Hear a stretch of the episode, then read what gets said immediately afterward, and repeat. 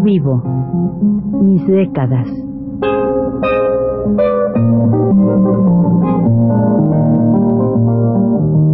Juan de la Cabada, mediante esta serie de programas radiofónicos, narra los momentos más intensos de su existencia como escritor, trotamundos, militante de la condición humana, todo lo cual es ya patrimonio de nuestra mejor literatura.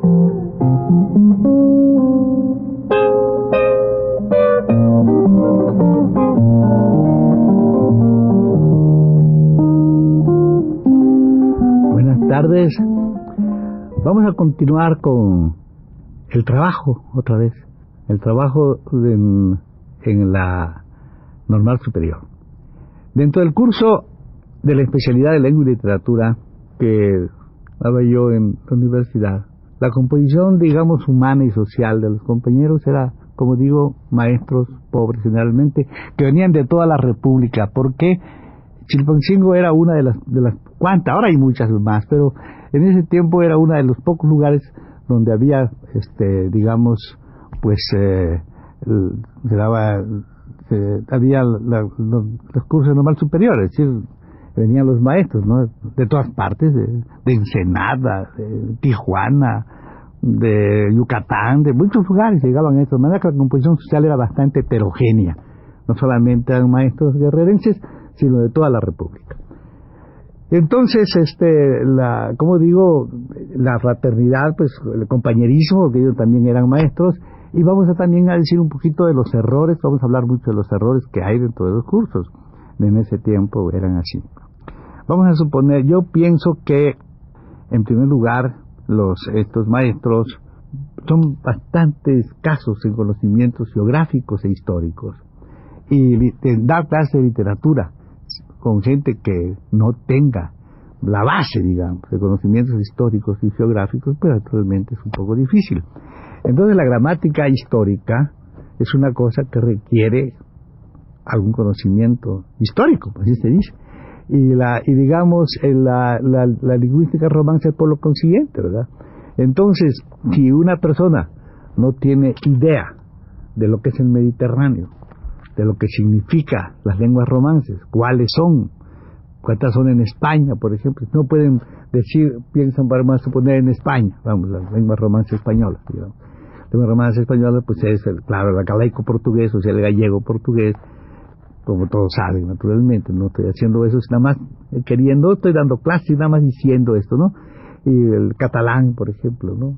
Y sus otras lenguas, digamos, el gallego y el, castellano, si naturalmente no tenemos noción de, de, las regiones en que se da, por ejemplo, el, ¿cuántas provincias son de, de, de, Cataluña? Bueno, tienen que saberlas, ¿no? Si, no sabe que son cuatro, Barcelona, Gerona, Tarragona y Lérida, pues no tiene idea de la, del, dónde está situado el lugar, el levante de España, etcétera, no, no, no se puede. Entonces, yo creo que, que lo más importante sería, a mi juicio, para dar una clase bien de esto, de las, de las diez lenguas romances, el provenzal, el francés, digamos, el sardo, el italiano, el portugués, ¿verdad? Y si vamos a otra parte, pues el rético, por ejemplo, ¿qué es el rético? ¿Verdad?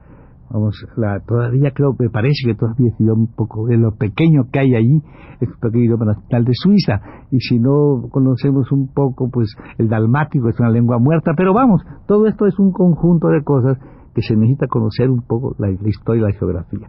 Si no hay esos conocimientos, entonces me parece a mí que sería muy bueno hacer una pequeña película, en una película que, un corto, digamos, ¿verdad? En que se le pase a un maestro de escuela, de maestro de estos, un cuarto de hora de cine, en que, por ejemplo, estamos viendo cómo vienen los fenicios en sus barquitos, remando allí por el, mar, ¿verdad? Y que ven desembarcan en la tierra española, este, quiénes son, vamos, vamos a decir, los bereberes, ¿no? El intercambio, el comercio, la mercancía, los números árabes, uno no lo sabían, ellos no tenían noción de, la numeración, las primeras, bueno, esta, esta idea, después los, los, vienen los griegos, pasan los, hasta los romanos. Entonces va, va combinándose hasta que llega a, tener una noción de la gente que habla esa lengua, quiénes eran, cómo vestían, qué eran, vamos, una, una idea para que, el, para que el muchacho, pues eso puede hacer muy fácilmente, no es caro, digo, para hacerlo en 8 milímetros, hay muchas muchachas que aquí, por ejemplo, que lo pueden puede interpretar, o no lo hacemos en vivo, lo hacemos con, con, con, dibujos, no hace falta que sean muñequitos animados, dos dibujos en que puede moverse la cámara y se puede hacer un trabajo muy bueno en ese sentido, y cuando el maestro se pone a hablar, pues ya está hablando con alguien que sabe qué es, ¿verdad? Lo que está hablando ya tiene una noción, ya lo puede saber, porque hay que tener en cuenta que son maestros rurales, muchos de ellos son maestros que han vivido todo, todo el año en, en lo que decía antes, en esos pueblos así, sin luz, ¿verdad? No se puede leer en la noche, y vienen a estudiar para salir adelante. Un día vamos a contar aquí lo, que puede ser la memoria de un maestro rural, lo voy a contar porque también es interesante esa, esa memoria, cómo se vive, etcétera. Entonces, y vamos a suponer que vamos a decir, vamos, yo doy ahí el curso y le pregunto, viene gramática histórica, están todos estos cuates así, los ve uno, ¿verdad? Que tienen, traen todos los vicios de los alumnos y los de ellos mismos, ¿verdad? Porque ellos hacen trampas, porque también en la gente, en, soy poca la gente que quiere ser, en, el, en, este, en esta cosa del estudio. Quieren parecer, es decir, tener el diploma, tener el título, pero ser, ser escritor, por ejemplo, quieren ser parecer mucho, pero no hay que ser, no parecer, más, más que ser, parecer. Igual de eso que quieren ser, parecer maestros, y tener su título, pero la cosa es ser. Eso también gente ya un poco grandes, que los sábados, pues, pues la borrachera, naturalmente, que es todo México, tienen todos los vicios también que tiene el país entero, ¿verdad? Esos maestros, ay, trampitas y cosas de esas cuestiones que es la naturaleza humana y que ellos ahí viven. Por eso digo que son gente son dignas del aprecio y del afecto, a pesar o con, digamos, todos los vicios del país. Entonces, usted está dando la clase y estos cuates, cuando viene el examen, le ponen a usted como si fueran chamacos, le hacen esas, esas cositas, esos papelitos, ¿verdad? Que ustedes ya saben cómo le llaman, y los meten a veces por debajo y hacen los acordeoncillos esos estúpidos, que para mí es estúpido porque ¿para qué? ¿no? Y hacen todas estas cosas, y estos maestros le digo, a ver, a ver, trae ese papelito que traes ahí, porque los meten por debajo de las libretas, bueno, cosas de estas, tienen los vicios suyos, que ya son lo elaborado, y los de los alumnos que han dado, que han dado clases. Naturalmente que eso es una cosa que uno, son hombres de bigotes, van a creer ustedes así, ¿verdad? Ya creían ser respetables, pues tienen eso, porque también quieren, lo que quieren es pasar, vaya. Y tienen razón, vienen aquí a gastar su dinero, a pagar la inscripción, a una serie de cosas, después de trabajar todo el año, y quieren nada más pasar. Yo estoy dispuesto a pasarlos a todos nada más también tengo mucho interés en que aprovechen el tiempo. Y por eso es que a veces uno les hace esas cosas. Pero bueno, vamos a suponer que vamos a empezar en la clase. Gramática histórica, hagan ustedes favor. Bueno, ¿qué texto quieren maestros? Tenemos este, el otro, hay un texto de Menéndez Pidal. Ah, ellos inmediatamente por el oído. Ah, sí, Menéndez Pidal, pero lo han oído. Dicen, Menéndez Pidal, bueno, bien, compran su texto, bien.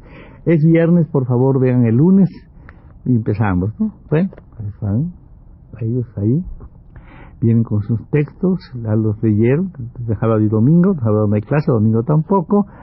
Pero eso es verdad, ¿no? A ver, maestro, a ver, a favor de usted, maestro, explíqueme. No entendí. ¿Cómo no entendió? Resulta que en la clase nadie entendió la primera lección de gramática histórica. Entonces uno tiene que poner eso al nivel de los maestros. Hay más otro remedio, porque hay que poner a su nivel para que pueda aprovecharse el tiempo, ¿verdad? Entonces, natural, digo que esto porque eh, digo yo, si dieran español superior con esta misma materia, ya se eliminaban, creo que está eliminado ahora, eh, se eliminaban ese nombre rimbombante de gramática histórica, ¿verdad? Bueno, pues esto es y así en nosotros, en nosotros, en nosotros, este, en otra materia creo yo, muy útil también, amenizarlo con estas pequeños, digamos, porque la gente que tiene una, de la cosa visual, enseguida se entiende y se comprende.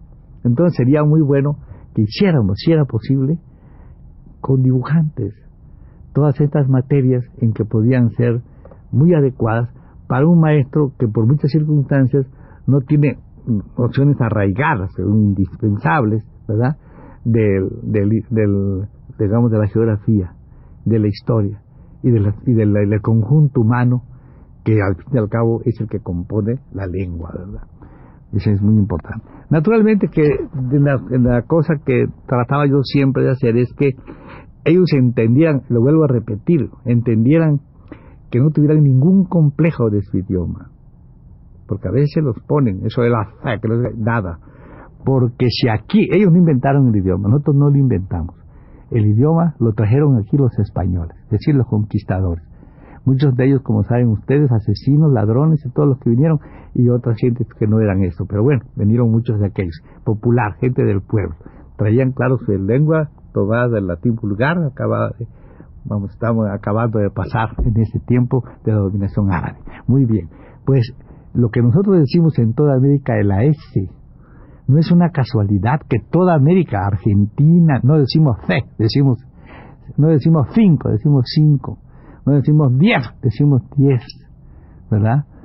Es eso. Entonces, si yo estoy seguro, le decía a ellos, que si vinieran aquí, estos cuates encontrarían naturalmente más afinidad de la lengua en los pueblos donde no ha evolucionado, los pueblos campesinos, donde se maneja el truje, ¿verdad? Se manejan todas estas, la encina, todas esas cosas que ellos no han inventado, sino que esos, esos conquistadores entenderían mucho mejor este lenguaje que el lenguaje evolucionado de Madrid o el lenguaje evolucionado de otras partes de España, digamos, por ejemplo, ¿no? Entonces tendrían, desde luego, mucho más afín. Eso lo hago porque creo que el niño debe tener un respeto hacia la lengua de sus, de sus padres, de sus familias, y no reírse, porque entender que ese es arcaísmo, no es otra cosa. Es una lengua endenantes, toda esa cosa no ellos no lo no lo inventaron, sino que eso se dejó aquí el idioma y en España mismo, en muchos pueblos todavía se maneja el lenguaje más parecido. Y no hay ningún problema en que creamos que debía decir cinco y diez y que nosotros no, sino que ellos tuvieran este, este, esta, esta integración de un idioma. Yo creo que el español, desde luego, es claro, es un idioma integral, con la diferencia nada más, digamos, étnicas y geográficas. Les explicaba yo a ellos muchas veces que cuando oyen hablar a un yucateco que dice, ¿cuándo llegaste? ¿Qué cuentas más? Si no, ¿estás bien? Están hablando el español, están hablando maya, el maya en español. Ese es todo el problema, porque el maya es un lenguaje cultural, ¿verdad?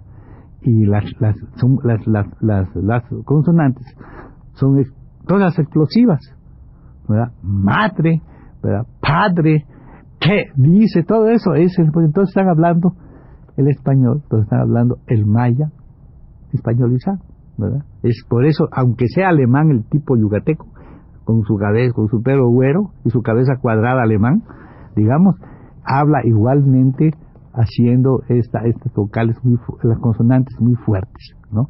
Y con un tono que es el que tiene el tono maya. Pero también aquí cuando llegué yo a México, a la Ciudad de México, me encontraba que la gente hablaba el castellano, pero había náhuatl castellanizado. Ahora ya menos, porque ya ha venido gente de toda la República, pero entonces siempre, señorita, ¿cómo estás? Hacían esa cosa con la mira, eso es completamente náhuatl. Y así hablaba la gente, esa cosa era lo que uno sea la voz del náhuatl, estaba completamente así. Y en estas clases que digo, eran homenajes al idioma, a la lengua, a los hombres y un respeto a la dignidad del mexicano. Otra vez seguiremos con esas clases. Hasta luego.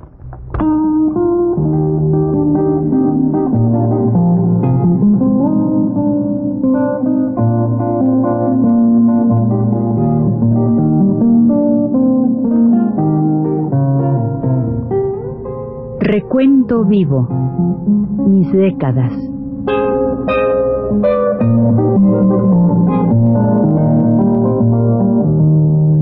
Juan de la Cabada me mediante esta serie de programas radiofónicos, narra los momentos más intensos de su existencia como escritor, trotamundos, militante de la condición humana, todo lo cual es ya patrimonio de nuestra mejor literatura.